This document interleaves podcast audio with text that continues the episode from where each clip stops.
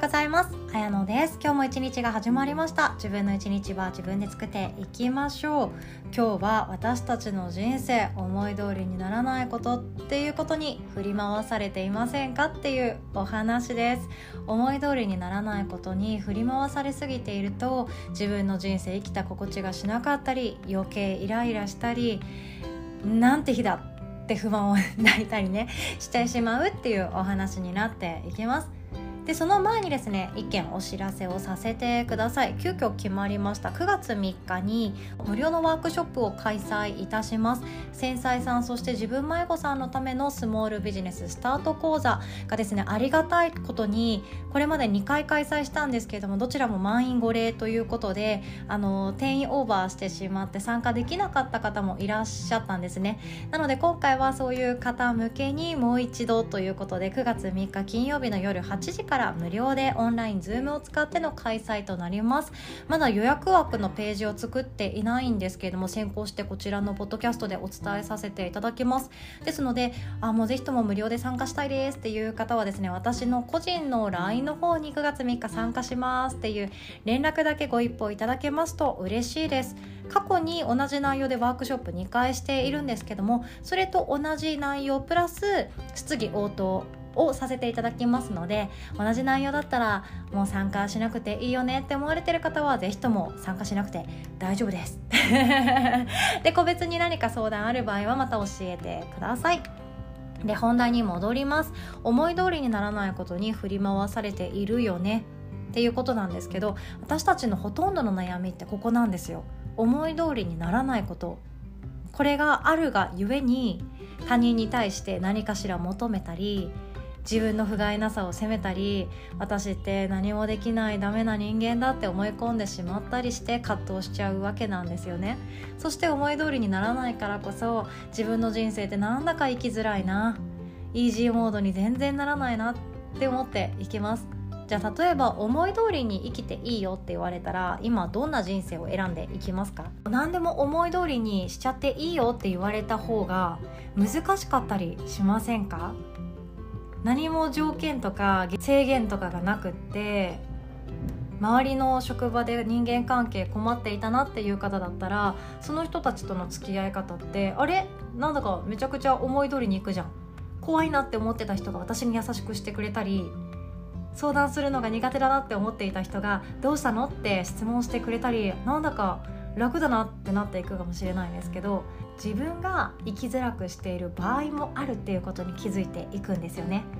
そして思い通りにならないことって決めてしまっているのは実はあなた自身。そう私自身がそう決めてしまっていることがあるかなと思います。じゃあ例えば職場での関係にしましょうか。まる先輩にいつも文書の確認をしてもらおうと思って文章を作ったものを持っていくけれどもいつも嫌な顔して「分かった」ってすごく冷たい素振りで、まあ、一応受け取ってくれるけどすごくなんか接しづらいよね。むしろできれば話しかけたくない人なんだよね。でもあの人のハンコもらわなきゃいけないからもうハンコとかね遅いかもしれないんですけどハンコもらわなきゃ次の上に上げてもらえないからあの人通さなきゃいけないんだけどうんできれば話しかけたくない。別のチームに行きたい。別の部署に行きたい。なんなら別の会社に移動したいって思っているかもしれないです。先輩上司が自分に対して冷たく接しているって思い込んでいるのは自分自身かもしれないですよね本当だったらその人がその冷たく思えるやり方接し方表現の仕方かもしれないですけどもその人はその人自身はお給料をもらうためだけの必要最低限の働きしかしないでそしてやるべきことには全力で立ち向かっている人かもしれないです。って思ったら自分が勝手に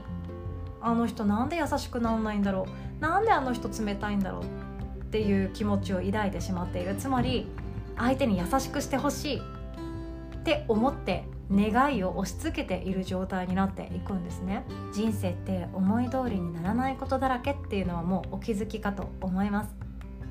思い通りになるってむしろ何？って思うんですけどじゃあ例えば理想の大学にちょっと勉強しただけで入れてでちょっといろんな人と出会っただけで起業ができちゃってお金楽に稼げちゃってあそろそろ結婚したいなって思った時に運命の人に出会えてで子供ができてみたいなそんなトントン拍子に思い通りにいく人生ってちょっと怖いですよね。まあそれがいわゆるあのある意味の引き寄せになっていくかもしれないんですけど私は怖いなって思います。思い通りにならないことがやってきたらそれって実はチャンスだったりするんですよね。思い通りにならないことがやってきたから悩むではなくってそれは自分の人生の課題がやってきたぞって考えるチャンスになっていきます。以前私もですねあの言われて気づいた一言があって自分の悩みとか苛立ちとか思い通りにならないことにモヤモヤしたり不安になったりする感情っていうのを全てまとめて課題って言いなさいって言われたことがあってそれを課題だって言えるようになった瞬間自分の人生が面白く思えるようになりました。この言葉は私会社辞めてからもうしばらく経ってから出会った言葉だったので会社で働いている時にこの言葉に出会っていたらまた別のやり方で会社の中でステップアップ頑張ったかもしれないですしもっと面白いことやってたかもしれないですね。会社にいる間に何か起業したりとか誰かに出会いに行ったりとかしていたかもしれないですけどまあ後悔しても仕方がないです。私たちの人生って生きてる限り何とでもなるし思い通りにし放題なんですね。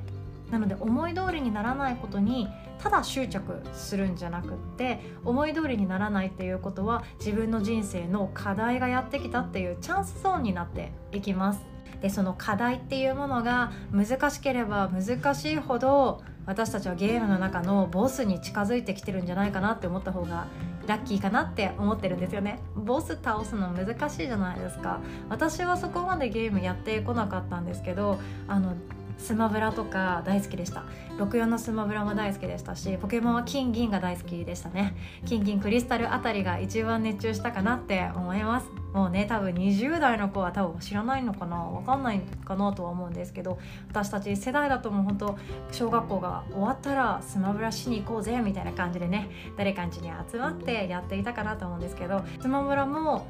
なんていうかね自分で倒しに行ってボスを最後倒してクリアみたいなコースもあってやっぱりボスに近づくにつれて相手ってめっちゃ難しいじゃないですか。でもそれって成長しているっていう証拠なんですよね。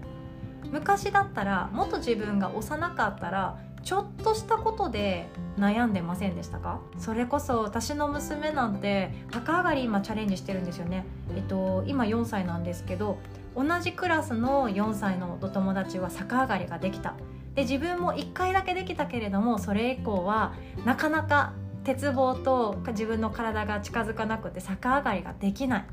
で悔しくって子供園で泣いてたそうなんですね。でもそれっていいことだなとは思うんですけどもちっちゃい頃ってそうなんですよ。目の前のできるできないとかそういうことで悩んで悔しくなって思い通りにいかない自分の体を腹立たしく思ったり誰かができる自分はできない悔しい辛い私だってできるはずなのになんだか情けないって思ったりしてそこにずっと悩んでいくわけなんですよね。どんどん大人になっていくと今度は小学校とか中学校に入っていくと女子だったらねあのなんていうかちょっと派手な子たちに目つけられないかとか グループができたりとか誰かが誰かと付き合ってるとかそういうのでいろいろ悩んだりしていたりもしますよね。で大学生ぐらいになっていくと自分のこれからの未来っていうものが本当に自分の選択一つで大きく関わっていく変わっていくからもっとまた違うビッグな悩みがやってきます。大人になったら大人になったりもっともっと自分の人生を左右するような選択に迫られていくからこそ悩んでいきます。で思い通りにならないことほど私たちは腹を立てたり苛立ったりしてしまうと思うんですよね。で特に思い通りにならないことっていうのは他人のことが多いです。自分の職場の同僚だったり先輩だったり後輩だったりあとは家族のこと友達のこといろんなところでコミュニティとかつながりがあるからこそ他人のことで悩むことってとても多いんですけど思い通りにならないことっていうのはできる限り自分があこれは課題がやってきたなって思って楽しんで臨んでほしいなって思うんですよね。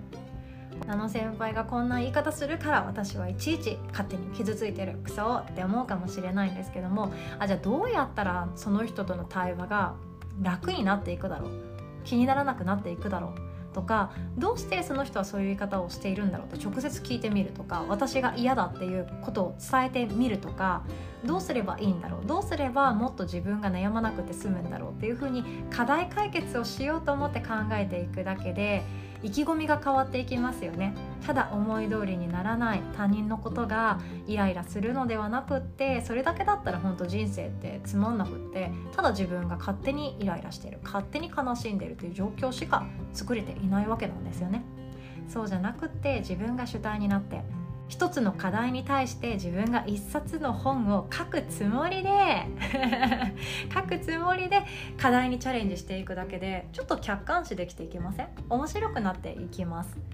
じゃあまる先輩みたいな冷たい人を攻略する方法をじゃあ自分で編み出してみようかなと思って一冊の本を書き始めた途端いろんなところに着目して目の前の悩みっていうものが面白い課題に変わっていくんじゃないかなと私は思っております。今日はこんなお話でした。そして先週ですね私が音声でシェアさせていただきました手放してよかった感情3つということでお伝えしましてリスナーの方からコメントをいただいております。その内容があ私もすごくいい